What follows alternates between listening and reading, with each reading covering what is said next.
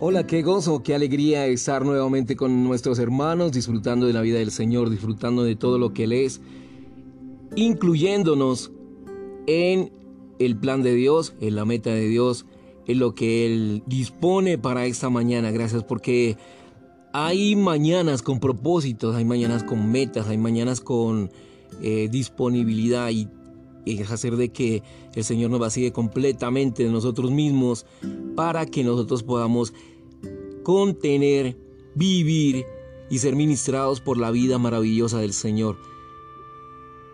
No es que estemos esperando un reino, hermanos, no estamos esperando un reino venidero, ni estamos siendo aquellos que esperan ser vencedores en un futuro o ser alguien espiritual de una manera gigante, no. Lo que necesitamos y lo que necesitamos a diario es venir al Señor. Porque cuando venimos al Señor somos más que vencedores. Y el reino de Dios se abre totalmente para nuestro ser. Porque recordamos de dónde el Señor nos sacó, de dónde el Señor nos rescató. Estábamos en un mundo de tinieblas, estábamos en un mundo caótico, en algo totalmente de enfermedad, de maldad, de crueldad. Y fuimos trasladados, aleluya, trasladados al reino de su amor, al reino de su Hijo. Y esto lo hacemos cada mañana cuando venimos al Señor, cuando nos vaciamos completamente de nosotros mismos y buscamos de la vida del Señor. Eso es el reino de Dios. Eso es triunfante. Eso es ser vencedor en vida. No en un futuro, sino hoy. Hermanos, es hoy. Venir al Señor. El Señor necesita hermanos y necesita eh, que pastoreemos el rebaño en, velando. ¿Y cómo podemos velar siendo uno con el Señor? Como pastor, como guardián de las almas, en el cuidado y por el bienestar de cada hermano, del ser interior, del espíritu, porque eso es velar, eh, entrar al espíritu y tener contacto con aquella persona maravillosa, con aquella persona que nos rescató, que es amorosa, que es fiel, que es justa. Y si nos empapamos de él, es por el bien del rebaño, entonces debemos disfrutar al Señor todos los días como gracia, como verdad, a fin de que podamos ser aquellos que imparten gracia y verdad a todos los hermanos. Aún sin hablar, podemos impartir gracias y gracia al Señor eh, por parte de Él. Esto lo podemos encontrar en Efesios 3.2, en, en Timoteo 2.24, en Tito 3.2. Todo esto lo hacemos por el bien del rebaño. Eh, los ancianos necesitamos, necesitamos comprar aceite todos los días. Mateo 25, 3, 4, 9. Pagar el precio requerido para obtener más del Espíritu al comprar la verdad de la economía de Dios. Proverbios 23, 23. Comprando oro refinado en fuego a fin de que sean ricos para con Dios, comprando vestiduras blancas para vestirnos de Cristo al manifestar a Cristo en su vivir comprando colirio como espíritu que unge para que sea sanada nuestra ceguera. Esto lo podemos encontrar en Apocalipsis 3:18.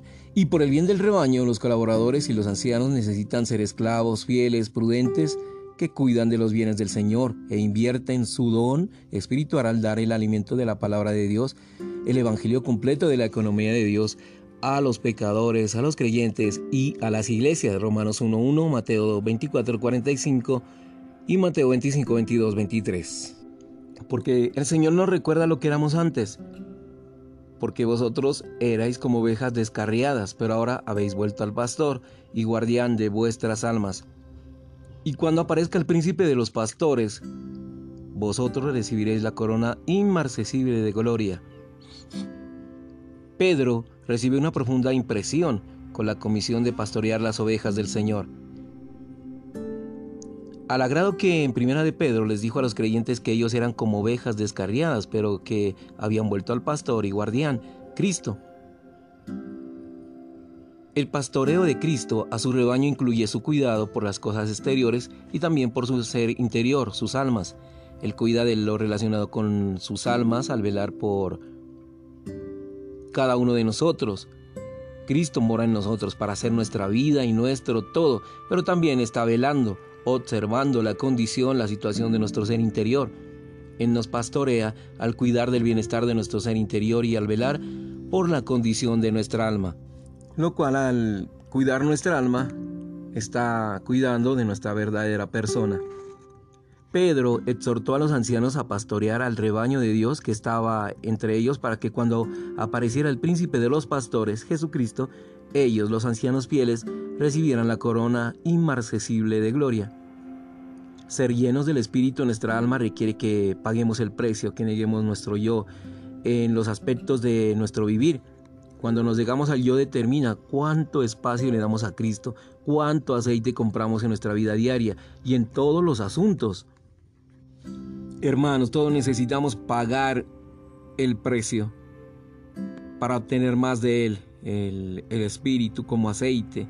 Y como resultado, Cristo hará su hogar en nuestros corazones, con el cual extenderá a todas las partes de nuestro ser interior y finalmente nuestro ser como vaso destinado a contener a Cristo será completamente lleno del Espíritu como aceite.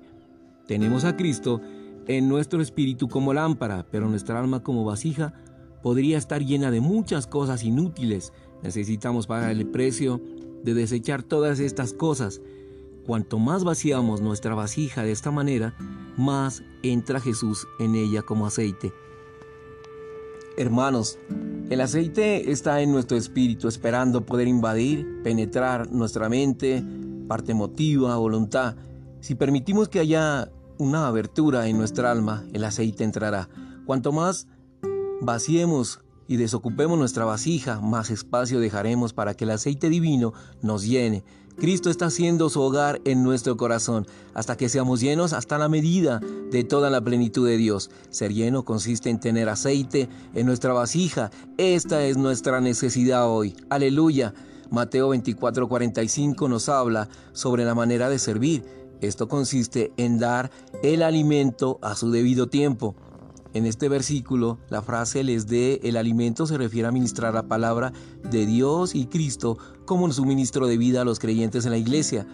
Hablar en las reuniones, visitar a las personas en sus hogares para ministrar a Cristo a ellos, es la manera en que les damos el alimento. Con respecto a nosotros mismos, debemos negarnos a nuestra alma, seguir al Señor con el Espíritu y con respecto a los demás, debemos aprender a ministrar siempre la palabra de Dios y Cristo como suministro de vida. Un joven no debería excusarse y decir, yo no puedo alimentar a otros, necesito que otros me alimenten a mí. El Señor no aceptará esta excusa. Si los jóvenes disfrutan al Señor, lo experimentan día tras día, ellos tendrán algunas riquezas que podrán ministrar a sus padres. Cuando una hermana joven regresa después de una reunión, su padre podrá estar necesitado de alimento. Y al siguiente día o a la hora del desayuno él podría necesitar alimento nuevamente. En esos momentos, no es necesario que la hermana joven le enseñe nada a su padre. Ella simplemente puede impartirle algo del nutrimento de Cristo que ella ha recibido. En esto consiste dar alimento a un miembro de la casa del Señor a su debido tiempo. Esta hermana también podría alimentar a sus compañeros de clase en la escuela, incluso a sus maestros, incluso decir algo en las reuniones de la iglesia y alimentar a toda la congregación, alimentar a todos los santos. Esta es la cosecha que tenemos todos los días domingos y la manera de hablar, la manera de pastorear a las personas nuevas es brindando todo lo que Cristo es. Aleluya.